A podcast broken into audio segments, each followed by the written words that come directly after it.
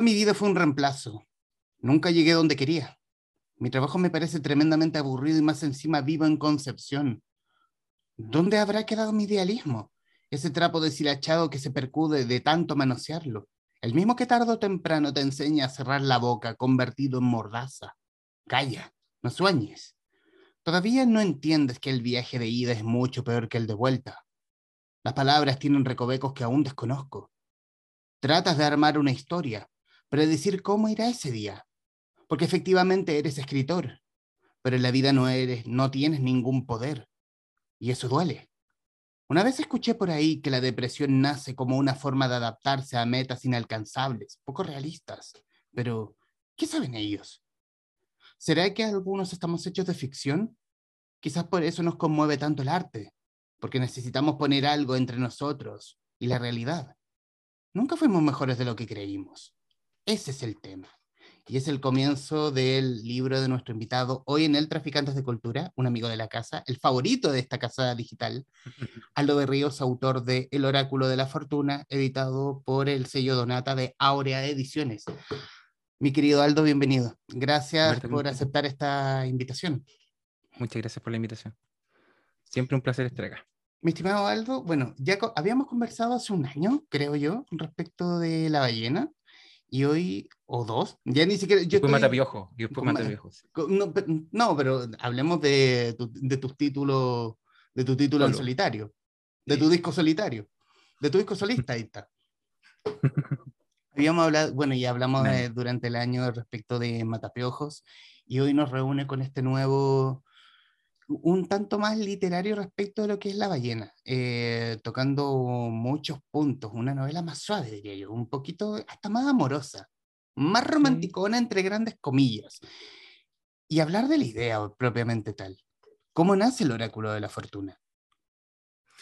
El oráculo de la fortuna nació de manera súper espontánea, súper espontánea. Em, el libro tiene cositas que son personales, pero muy pocas. Y en ese sentido, yo siempre quise desarrollar una historia que hablara sobre lo que es el, fracaso, sobre cómo lidiar con el fracaso, sobre cómo em, eh, aprender a convivir con eso. Siento que está como muy ligado a todos nosotros, nosotros todos tocamos puertas y se nos cierran algunas, se nos abren otras y así sucesivamente. Y el libro habla mucho sobre eso, más allá de, de, que tiene esa parte romántica, que tiene como, porque habla del, fracaso amoroso, habla del fracaso, eh, del fracaso laboral, habla de un montón de, temas que están relacionados con eso, como de, una persona que, a la cual no se le han dado todas las cosas en la vida, ¿verdad? y, sobre todo, y, yo creo que el fracaso como, son, como una sombra en el protagonista Alberto Bruna también es un personaje muy importante porque no es, digamos que no es la palabra de él, digamos que como que el al fracaso le diste una voz. Sí, es verdad, no lo había pensado así. Sí, tiene una voz bien, bien particular y de hecho, si bien el libro no está escrito en primera persona, habla, tiene como ese tono de, de, la persona que, que, viene de vuelta en la vida, ¿cierto? Que, que ya, que, ya pasó las penurias y como que eh, las la enfrenta de otra manera, ya como que casi riéndose un poco del tipo de vida que tiene. Él es muy oscuro como para ver eh, las relaciones interpersonales, eh, las conexiones familiares, pero él en sí siempre como que todo lo que le sucede en la vida es ridículo, tiene como un tono medio ridículo, ¿cierto? Entonces él aprende a reírse un poco de sí mismo, que es como es la curva que tiene el libro. Y, resulta ser, y, resulta que Alberto Bruna, Bruna el, el protagonista, eh, resulta ser bien oscuro, eh, tiene una lengua muy filosa cuando tiene que decir algo, y sin embargo hace algo que jamás lo creería en alguien como él, escribir galletas de la fortuna, que por lo general los mensajes tienen como esa cosa más chistosa y un poco tan eh, más esperanzadora a diferencia de él mismo. Sí, es cierto, sí, tiene esa cosa como media esperanzadora en cuanto a, él ser el, relator eh, o el dar como la suerte al resto de las personas, casi de manera eh, también un tanto ridícula, porque él lo escribe como en sus ratos libres, de hecho lo dice en el libro en sus ratos libres, medio, medio, medio copeteado, ¿cachai? Viendo tele, no es algo que, que, involucre mucho esfuerzo de su parte. Pero él dentro del libro igual se va percatando de que eso tiene algún alcance con la vida de otras personas, ¿cierto? Que ya sea que te hacen reír, que, que te llegan de alguna forma, o netamente que las leíste nomás, las galletas.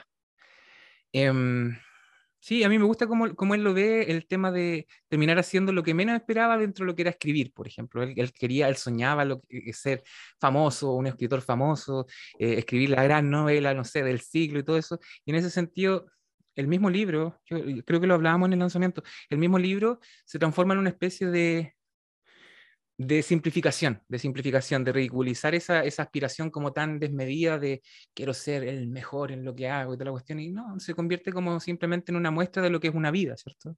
Es un libro cortito, entonces en ese sentido te muestra lo que es el pasaje de una vida, cómo cambia con, cierto, con ciertos hechos a lo largo de la novela y cómo desemboca en algo como más luminoso. Eh, tiene razón lo que dice, es una novela mucho más luminosa que, que, que La ballena y también un poquito más, más literaria, siento yo, sí.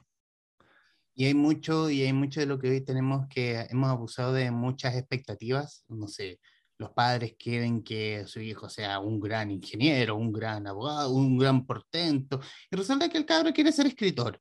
Eh, lo, por en el caso de, de, Bruna, todos, tenemos, todos queremos hacer algo grande al final. A lo mejor te pasó a ti, a mí también me pasó, eh, y, y que de alguna forma estamos, aún estamos luchando para que ese sueño se cumpla. Sí, yo siento que no hay que dejarlo de lado en ningún momento, pero el punto es como, ¿cómo enfrentas eso? Porque en realidad yo creo que a, uno le pasa mucho, uno cuando se encuentra en esas novelas que son como muy de buscar la grandeza y como que se va a acabar el mundo, nunca es como por ejemplo una guerra o no sé, vas a perder una casa, son como, siempre son cosas como enormes, se va a acabar el universo, el malo quiere eh, obtener todo el poder del universo para destruirlo y la cuestión es como todo siempre es tan grandioso, ¿cierto? Y como que a uno se le olvidan las vidas mínimas que, que, que son la normalidad de, del pueblo, se podría decir, ¿cierto? Lo que nos pasa a, a, todos. Esto juega mucho con los recuerdos, en realidad, como el primer amor, eh, ese volver a quien yo era cuando era como más inocente, ¿cierto? Em, y mi visión de, por ejemplo, para él, el, protagonista, la, visión del arte que tenía en ese entonces, que era mucho más pura, ¿cachai? Menos, menos, menos sucia, menos sucia por, por, por, la, por la vida misma, siento yo. Y, y, resulta también interesante cómo hace, hace este viaje a los recuerdos, Alberto de alguna, de alguna forma, eh, con, esta, mm, con este gran amor, pero antes de eso está como el recuerdo del padre, porque eh, hay un padre que no conoce, y de hecho él, él quiere escribir la gran novela sobre la figura de su padre, un exiliado político que, que el mayor recuerdo que tiene de él es son que él le mandaba matrioshkas, eh, porque era exiliado y terminó yendo a Rusia, que la matrioshka como figura en la portada del libro. La portada, sí. Sí, bueno, él, tiene el recuerdo del papá, de los regalos que le mandaba, que eran estos juguetes como de madera, que son muy bonitos y bueno, sí, yo, también los vi en su momento, que, a uno lo ilusionan mucho porque, bueno, e, eran otros tiempos, pero uno lo pasaba muy bien con las matioscas en, en, su, en su momento. Que también tiene una importancia dentro de la novela, pero el punto es que él tiene ese recuerdo de, de, que le faltó su padre, le faltó su padre, le faltó esa figura paterna, eh, la novela parte justamente cuando hay otro quiebre, que es cuando muere su madre, pero de vieja, con una enfermedad como más eh, medianamente normal, esperable, como de descanso, que incluso lo menciona el libro. Y entonces él se encuentra en este funeral donde está toda la gente comiendo, como que nadie está muy ni ahí, ¿cierto? Y él ve a un tío que le recuerda mucho eh, ciertos cierto, chispazos de lo que él vivió cuando niño. Entonces, claro, lo que dices tú, él tiene en la cabeza la idea de construir esa, esa gran novela familiar, familiar, de lo que fue su familia, de, representar a toda su familia en un libro. Pero al mismo tiempo, cuando pasa eso, él se siente solo. Él ve a un tío que es como medio putero, ¿cierto? Como que está como en otra parada, es como de mucha plata, junto mucha plata, son estos típicos viejos que, que, ahorraban todo, entonces después llega un momento en que se lo gastan nomás. Entonces, como de, de mujerzuelas, de, de, estar como ser un alma libre, pero él como que no quiere terminar así. Y ahí es donde le, le gatilla como esa búsqueda de, yo no me quiero, no quiero terminar igual, ¿cachai? No quiero terminar igual. Necesito ir a buscar a esta persona que me hizo sentir bien en su momento. ¿Cómo estará, cómo estará ella? Y ahí es donde empieza el libro, se podría decir. Quiero, quiero citar esa parte del libro, no es ningún spoiler en, ningún no, caso. De hecho, ya lo acabas de mencionar. Eh, es este diálogo que tiene con este tío. Uy, se me perdió. Eh, aquí está. Entonces, ¿puedo dar un consejo? El que quiere, tío. No se quede solo. Por allá anda la familia.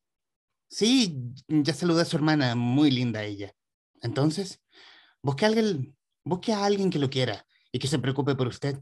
Míreme, yo me pasé toda la juventud buscando plata y ahora me cuesta confiar en la gente. Soy un tipo tratando de ser feliz con un colador en el corazón. Pero todos hablan bien de usted y no se achaque. Eso es lo que men eso es lo de menos, sobrino. A ellos solo les importa la plata. Cambiaría la mitad de mis cosas por estar con alguien que me quisiera de verdad.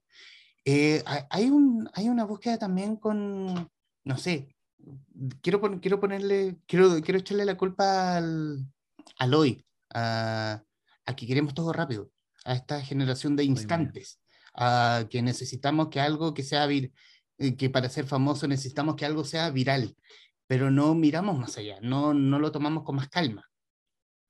Sí, el tema de la profundidad. De hecho, en el mismo libro aparece, eh, me parece que es un sueño que está más adelante, que es un poco la bola que él tiene como escritor cuando está en el proceso creativo, me parece. Y él habla mucho de que él cuando conecta con su infancia, con ese niño que él era cuando se acuerda que él dormía debajo de la mesa, que él dormía, no sé, cuando estaba en el pecho del papá, ¿cierto? Cuando era guagua, él tiene esos recuerdos, esos pequeños recuerdos donde escuchaba las voces de los adultos a lo lejos. Y dentro de ese sueño, él habla y dice que, que los adultos como volviéndose, volviendo a ser niños, se podría decir, que los adultos como que tienen esta, este, este, este tema de, de abaratar los recuerdos, de transformarlos, estamos hablando en literatura, por ejemplo, de regalarlos, de las ideas son baratas, de, de, que nada importa, que nada es como relevante para mí. Eso también está muy marcado dentro del libro, donde él dice, no, hay cosas que yo me guardo en mi caja y estas son mías, ¿cierto? Algunas las voy a usar como para escribir o para lo que sea, pero otras son netamente mías y tienen valor para mí porque son mis recuerdos, ¿cierto? Entonces, es lo que dices tú, hay una cosa con la inmediatez, con el tema, porque aquí hay un quiebre en, generacional, siento yo, ¿cierto? Porque él, él viene de una generación que es post eh, golpe militar, ¿cierto? Entonces, después de esa dictadura, él, viene de una generación que, no, que no la adoptó como tan propia, ¿cierto? Entonces, él trata de recordar cosas como de la política, de cómo, de cómo a, su, a su padre em, se fue del país, cómo, cómo, lo, cómo lo dejó solo, las cosas que le escribía, las cosas que le mandaba, cómo era el país un poco grandes rasgos, pero él, él, se aferra como a pequeños detalles, no, nunca es como yo estoy comprometido, porque, bueno, es una persona en silla de ruedas, ¿cachai? Tampoco le podéis pedir así como, ¿dónde está tu compromiso político en este caso? Así como, yo estoy tratando de, vivir el día a día. En ese sentido, el, personaje tiene su razón como para no tomar la bandera como propia, ¿cachai? Él tiene sus problemas, sus problemas como de, diarios. Entonces, es un tono distinto para una historia que sí, puede ser familiar, y cómo eso va decantando una historia propia. Ahí donde vuelve como el tema de las muñecas, de estas muñecas como Matrioska, que es como, la historia propia es como abrir la muñeca y yo soy una, una referencia, tal vez un, un, un, grado menor de, de, lo que fue mi padre, ¿cierto? Muy similar, muy parecido, pero no es el mismo, no es la misma muñeca, ¿verdad? Así ¿Cómo, que sí. ¿Cómo construiste a Alberto Bruna? ¿Cómo se construye un personaje? ¿Cómo se construye la psique de un hombre de 50 años que básicamente está vivo a pesar de él? Em, creo que también lo conversábamos dentro de lo que fue el, lanzamiento. Yo siento que tiene cosas mías, no muchas, pero tiene algunas cosas mías.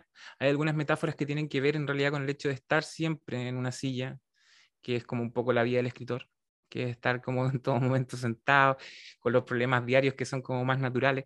Y, y, también con, con, lo que es el accidente, porque en un momento como que muestra cómo, cómo perdió la movilidad de las piernas, que tiene que ver con esto de, de, un accidente que tuvo con un amigo con el cual viajaban y como que se vinieron abajo en una cuesta, que eso también lo mencioné y no tengo ningún problema con decirlo, que tiene que ver con, como la muerte de mi padre, que fue como hace 10 años, un poco más. Y, y de ahí donde él queda lisiado, estamos hablándolo como referencia, como referencia para mí, el quedar lisiado tiene que ver con otra cosa, pero dentro de la historia él queda sin movilidad en las piernas, cambia completamente su vida después de ese accidente, ¿cachai? Y de ahí hay que reconstruir esa psiquis y transformarla en una personalidad como más completa, eh, con todas las eh, ambiciones, necesidades y falencias que tiene cualquier persona, ¿cachai? Y bueno, fuera de la discapacidad física hay, hay algo que, no, quizás lo, lo, lo voy a decir de alguna forma que voy a sonar horrible. Hay una cierta también discapacidad en la misma mente. En el fondo que hay algo que en tus piernas, en tus piernas mentales no haces que te muevas, no haces que, que, encuentres comodidad en la sombra en la que te refugiaste. Sí, él no se permite ser feliz. Yo creo que ahí parte el libro. Yo siento que hay temas que se cruzan, por ejemplo, con la ballena que tienen que ver con la muerte o como con, con, la tristeza y todo eso, pero el libro, este libro en particular parte con eso, parte como con un tono un poco más amargo y luego cambia, como que, porque el personaje es muy diferente, entonces como que va jugando con, los bemoles de, una personalidad que, necesita. Esto me parece que lo dijo Simonetti en ese día, y me pareció súper lindo porque él como que trata de buscar dentro de lo que es su trabajo, que es escribir de la Fortuna y todo eso, trata de buscar una fortuna nueva. Él está como acostumbrado dice, ya, este es mi destino, estoy hecho mierda, en realidad las cosas no se me han dado, no tengo mucha aspiración, ni la muerte me quiere llevar, creo que lo dice incluso así en el libro, y, eventualmente dice, ¿sabes qué? Quiero sacar otra galleta, quiero saber si hay otra posibilidad de terminar de una manera distinta en mi vida.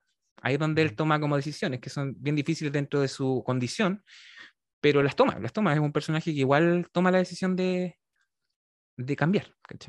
Y ahí llega el recuerdo de Isabel. De Isabel, su amor juvenil, el primer amor, el, amor de verano.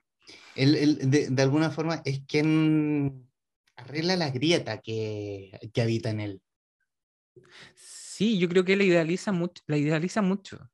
Porque de hecho cuando él llega, a mí, ya, a mí no me importa mucho entrar en el spoiler porque la, la, la novela tiene hartas, hartas cosas. Pero él llega ya y, se encuentra con algo completamente inesperado para él dentro de lo que buscaba, porque él en realidad quería saber cómo estaba, cómo estaba ese amor.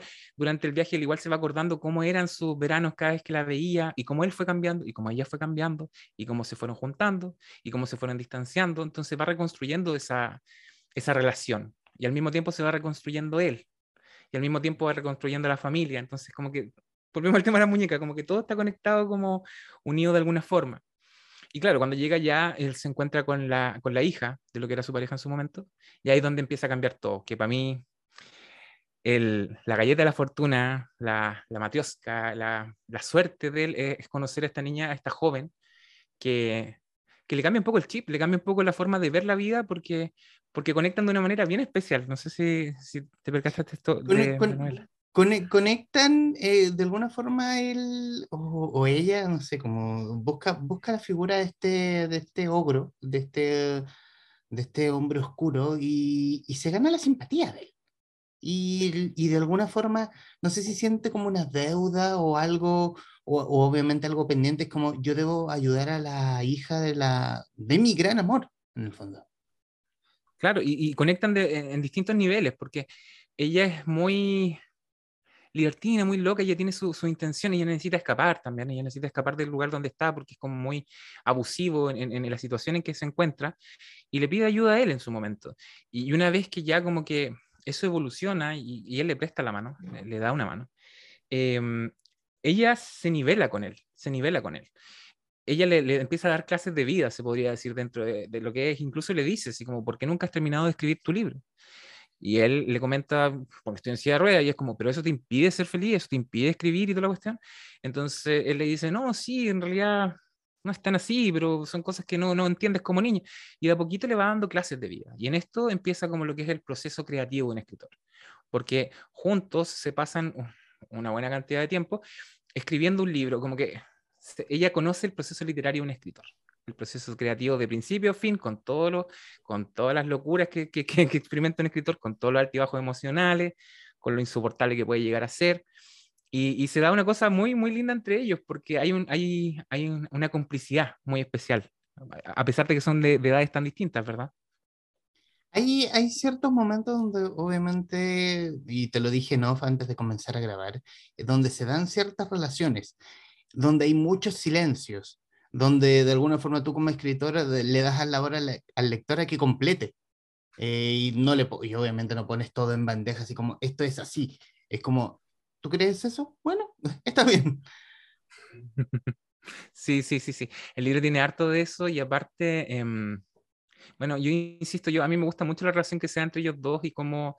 Eh, eh, mira, el, el, libro parte donde él dice, yo me, hubiera gustado escribir una historia familiar la canción familiar, le decía él. E, esa era la novela que quería escribir. Que, entre comillas, es, muy chistoso porque esto igual se dio en cierto nivel con la novela. Porque, por ejemplo, este libro al principio se llamaba Las cosas que escuché mientras dormía bajo la mesa. Estaba inscrito así al principio. Y, me gustaba, el título me encantaba. ¿Cachai? Yo, pues mira, impecable. Y el libro fue evolucionando de tal manera en que habían cada vez menos cosas familiares. Entonces me pasó lo mismo que el, que el autor dentro del libro, porque el libro ya no se trataba tanto de, lo familiar, entonces perdió sentido el título, ¿cachai? cuando fue en edición, lo que fue cambiando, recortando y todo eso. Entonces cambió como al otro, al título con el que quedó. Entonces, en el libro pasa lo mismo. Esto es muy lindo porque igual pasa lo mismo en el libro. Él dice, yo quiero escribir esta canción familiar y toda la cuestión, y se encierra. Y ella lo ayuda, lo acompaña, se, se acompañan, fuman, pasan las noches conversando sobre literatura, sobre el libro, y, eventualmente dice, ya, bueno, ¿y terminaste? Y como le dice, sí, terminé. ¿Y, y cómo quedó tu, tu, tu, historia familiar? Y es como, no, porque terminé escribiendo algo completamente distinto. ¿cierto? Y es una historia como un poco más volada, como que tiene que ver con el teatro de la vida, con una, con una persona, con una señora que, que va a ver una obra de teatro y se muere el aburrimiento y, y se queda ahí vagando como por los, por los pasillos de un teatro que está oscuro, eh, donde está como la luz fantasma, ¿cierto? Que es la que dejan prendida dentro del, del, del teatro como para... que, tiene también su, onda dentro de lo que son los teatros. Y dentro de eso, eh, este, este espíritu de la, la, la, mujer que se murió de aburrimiento conoce a otro espíritu que vive en el teatro, que vendría a ser como el artista. El artista que está siempre cuidando que los asientos estén en orden, que, que todo esté bien, que es como muy cuadrado, que en realidad no pesca a nadie, ni siquiera le pesca mucho a ella. Y se desarrolla eso que dentro de la historia es la relación que tuvo él con, con, con la, la, madre de la niña. ¿Sí? Pero en un nivel como más fantástico, se podría decir, como más ficcional un, una cosa de no me vale, me, me, vale, me vale madre todo, no tengo nada por qué jugármela y de pronto hay algo por qué jugársela. Exacto. Sí, sí, sí, hay algo por qué jugársela. Y, y, dentro de eso él también encuentra la salvación, encuentro yo, como dentro de la parada que estaba, porque en realidad está en, en, en una posición como súper entregada a la vida, en, en, el principio del libro especialmente. Entonces, esa escritura del libro también representa algo porque él va identificando qué cosas fueron reales de esa idealización de, de, relación, de su gran amor, y qué cosas eran ciertas.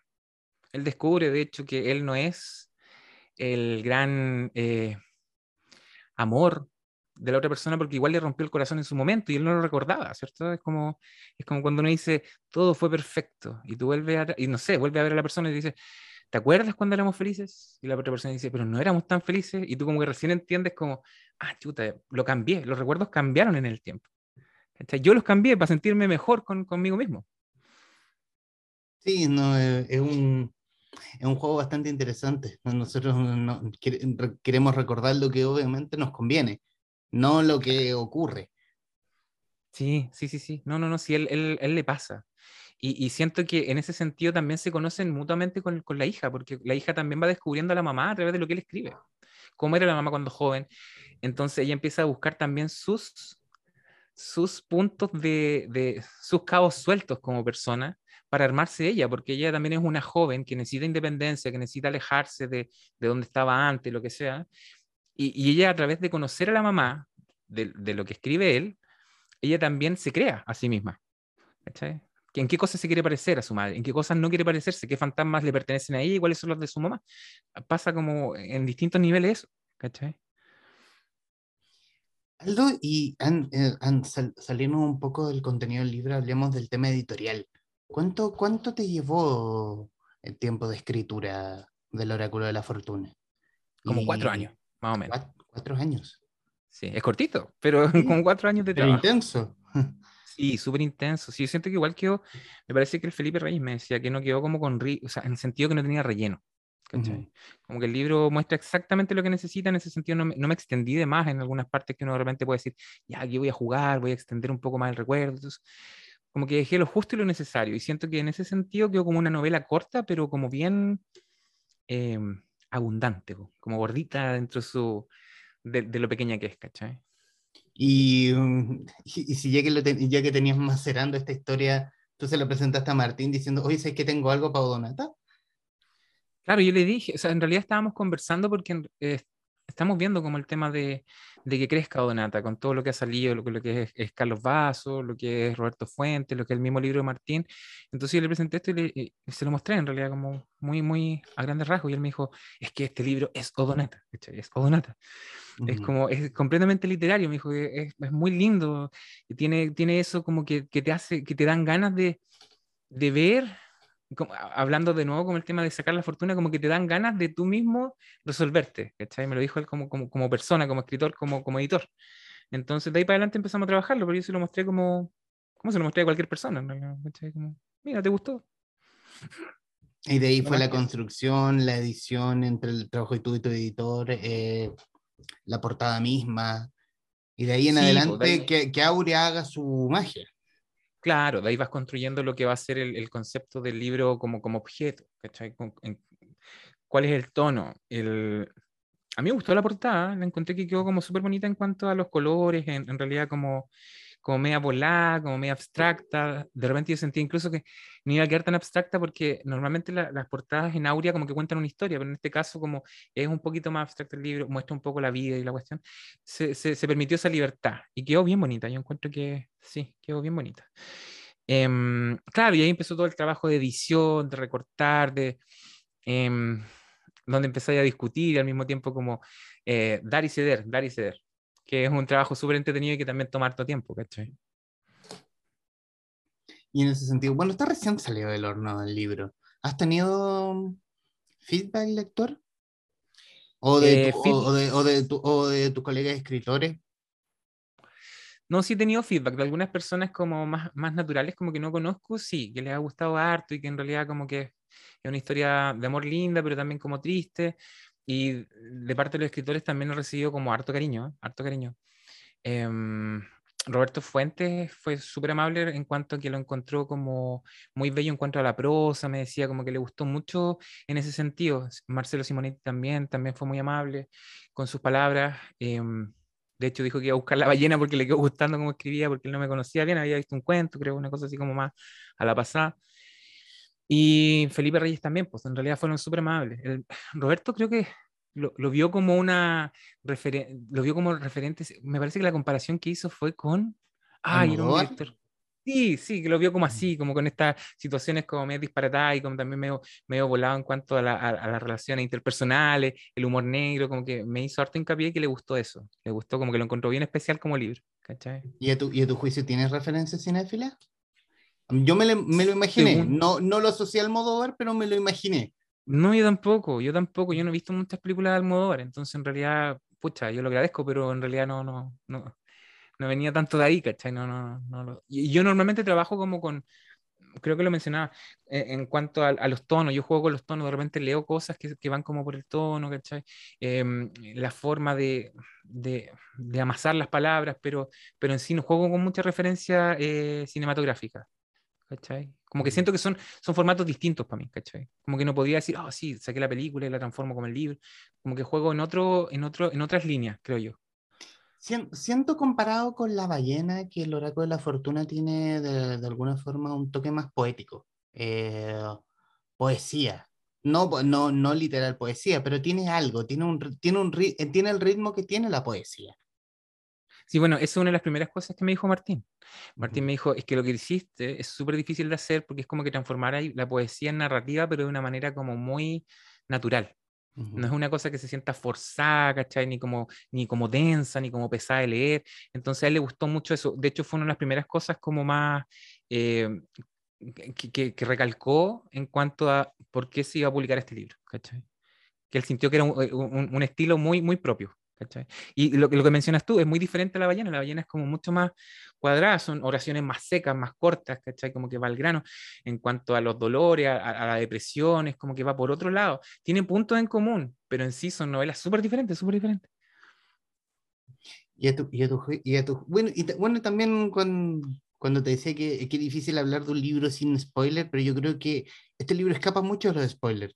Eh, citando una parte de, la contratapa. ¿Cuántas, ¿Cuántas capas tiene el corazón humano? Yo creo que cuántas capas tiene este libro como para decir que escapa, de esa, que escapa del spoiler en el fondo. Sí, sí. Yo creo que hay un único spoiler que se puede hacer que no lo vamos a hacer, pero porque es como lindo que tiene que ver con el final. Que en realidad es como el dulcecito que tiene el libro pero en sí tiene muchas capas. Ese, día del lanzamiento creo que también lo mencionaron, como que tiene muchas lecturas. Y eso es lo bueno. A mí me gusta de repente que los libros se puedan leer más de una vez y que tú digas, voy a descubrirle cosas nuevas, que tiene esta relectura, que tiene como el redescubrirse también, porque lo que es lector con, con escritor, hay un encuentro ahí, ¿cierto? Hay un diálogo, lo que siempre se dice, hay un diálogo entre los dos. Entonces, me gusta que, que tenga hartas capas del libro y que lo puedas leer, ya sea como para entretenerte, como con esta vía, o buscarle una profundidad, o netamente buscar las metáforas, ¿cachai? Tiene hartas lecturas y eso me llena harto, en realidad, como la parte creativa. Uno, uno, uno, termina como lector eh, sumergido en la historia esperando que ojalá que este pobre desgraciado tenga una oportunidad. Eh, el símbolo de paz, como lo dijo alguna vez Charlie. Todos andamos buscando el símbolo de paz. Sí, sí, sí, como que, como que la vida no le ha dado tregua. Entonces tú dices, pucha, por favor, una, una, que le resuelte una. Y en ese sentido yo siento que pasa cuando conoce a la, a la joven. Yo siento que le da esa, esa liviandad, que de hecho después cuando lo ven le dicen así como, oye, te encuentro distinto. Y que tiene que ver con que él se deja, él se deja querer. yo siento que el libro se trata sobre como abrir la puerta, como eh, romper esa barrera que uno siempre tiene de decir como, ¿sabéis qué? Yo soy un despichado, estoy maldito, todo me ha salido mal y en realidad mm, no, no va a funcionar. No te acerques a mí. Eh, lo que sea, ¿cachai? Como verlo como tan negativamente. Entonces, en ese sentido, tiene que ver con abrirse, con, con dejar entrar un poquito la luz, con, con volver a querer también, porque esa, esa, idealización de lo que fue el amor pasado también tiene que ver con decir, ¿sabéis qué? Nada va a ser tan especial como esto y no voy a volver a querer, ¿cachai? Bueno, también tiene mucho, también tiene mucho de eso, como hemos idealizado tanto el amor, de como el amor es para siempre, que los que se aman locamente están destinados a, a vivir y morir juntos, lo cual, eso te lo dice Disney y, y, te, lo, y te lo brandió sobre todo, y te lo brandió y te lo vendió en un peluche. Sí, sí. No, no, este libro no tiene, tiene, tiene romance, pero ese amor romántico es como súper aterrizado. De hecho, hay partes donde te muestra cosas que a lo mejor no son tan románticas, ¿cachai? Pero te las muestra como muy descarnadamente, así como en cuanto a las cosas que vivieron, porque te dice, ¿sabéis qué? Cuando éramos jóvenes estábamos así, caminamos la playa y nos conocimos y todo eso, y de repente sale algo que es como medio, chuta, me pasó esto y es como tan, te descoloca, ¿cachai? Es como, ah, ya. Es como más fuerte, ¿cachai? Es más real, se siente más real. Entonces, siento que está en el filo de jugar con el romance, pero no llegar al cliché. Como que en todo momento intenté de controlar eso, porque es fácil llegar al cliché como decir, no, es que el amor no, no nos salvará. Y ya está bien, está bien, está bien que existan ese tipo de libros, pero yo quería algo más, quería algo un poquito más, más, más propio, más diferente, un poquito más oscuro, un poquito más, que te pegara más, que te pegara más. ¿Y cómo, y, cómo te deja a ti como escritor eh, con el libro ya publicado? Ya en el sello Donata. Voy a celebrar mucho el sello Donata, Aldo. No porque, no porque se, eh, estés a cargo del sello, sino porque hay, hay algo que, que obviamente Aurea tiene, eh, quiso ir un poquito más allá y lo está haciendo bien. Sí, yo siento que, a ver, ¿qué es lo que estamos nosotros haciendo, siento yo, como respecto a, a este sello? Nosotros queremos hacer un poco el quiebre de lo que es esta literatura más clásica, y no perderlo necesariamente, no, no, no decir como vamos a ser tan rupturistas como para echar abajo, queremos destruir lo que es la literatura más clásica. No, no, no, no, no. sino que es llevarla como a esa, a esa evolución que tiene.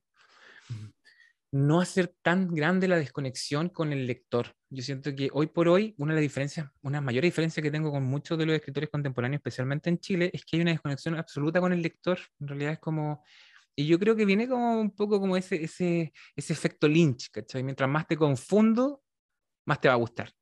Y es como no es necesario, yo siento que igual hay formas de, de encontrar cierta profundidad sin, sin necesariamente de, de, que sean puras puertas cerradas un libro, ¿cachai?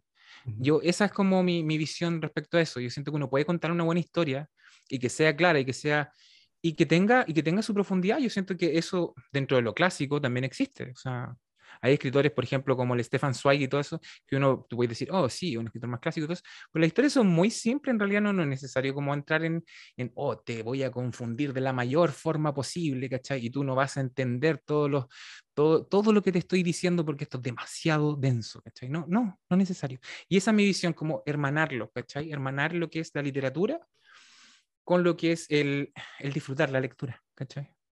¿Y se está dando? ¿Tú crees que se está dando? Más allá, en, el, en, el, en el medio como tal. Yo siento que sí, y siento también que estamos avanzando para allá, porque, bueno, de la parte como literaria como mía, personal, como escritor, yo siento que estoy buscando un camino respecto a eso como yo, yo como autor. Y como, como editorial, como sello, yo siento que también lo estamos buscando con respecto a lo que, a lo que viene, ¿cachai? O sea, como lo que, lo que vamos sacando y, lo que viene a futuro, porque por ejemplo, nosotros ahora mismo estamos trabajando en una novela con, con Marcelo Simonetti, que es una novela como muy linda y que tiene que ver con, con el Chile, con, con, con todo el, tema de, lo, de los curas, bueno, ya no normalmente tanto eso, pero tiene, tiene hartas cosas que también me parecieron interesantes en su momento. Estoy, estoy eh, yo, me, me, encanta, habíamos hablado hace algún, hace algún rato que estaban, estaban viendo algo con Simonetti, pero al fin me alegra saber que ya está más o menos concreto. Sí, no, sí estamos trabajándolo ya, así que eso se viene como el primer el trimestre del año y ya estamos como trabajándolo con él, así que súper bien, súper contento también con, con, con, eso, porque los proyectos, es que eso es lindo, nosotros lo comentábamos respecto a las lecturas, me preguntaban cuál era mi lectura y yo decía como que todo va, cuando uno lee, o sea, yo estoy escribiendo un libro y uno está con ciertas lecturas y tú decís como, oh, mira, justamente lo que yo estoy trabajando, es como, oh, qué coincidencia, la vida, eh, cómo se alinean los planetas y todo eso, ¿cachai? Entonces, en ese sentido también pasa con esto, uno como que dice, ya, mira, esta es mi visión de un sello editorial, trabajémoslo. Y de repente empiezan a salir proyectos que tienen absoluta relación con lo que uno quiere, ¿cachai? Y tú dices, ya, bueno, trabajémoslo y todo lo que sea. Y tú dices, es como, es como la gravedad, como que empieza a llegar, como que empieza a suceder, ¿cachai? Pero solamente porque ya está ahí como en la senda, ¿cachai? Es muy lindo, me, me encanta eso, tanto al escribir como al, al tema de, de, editar, como haber diseñado una O sea, en el fondo buscar, de, de, alguna forma, es, gente que está escribiendo algo muy similar a esto, nace, para ellos, nace Odonata. Sí, yo siento que sí, es un espacio como bien, bien específico en cuanto a novelas que, que buscan remecer, puede ser, eh, hacer sentir eh, y pasar un poco a renovar también lo que es la literatura eh, contemporánea chilena. Yo siento, sin ánimo de, sin falsa humildad ni nada de eso, yo siento que es bien novedosa la forma en que se está publicando en Aurea esa, esa línea como más, más literaria, ¿cachai? Uh Sí, es diferente, es súper diferente a lo, que, a, lo demás que hay. Esa, esa, es mi visión. Igual he visto como lo que se está publicando en otros lados y todo eso, y yo te lo digo como bien. Me gusta el trabajo que se está haciendo, ¿cachai?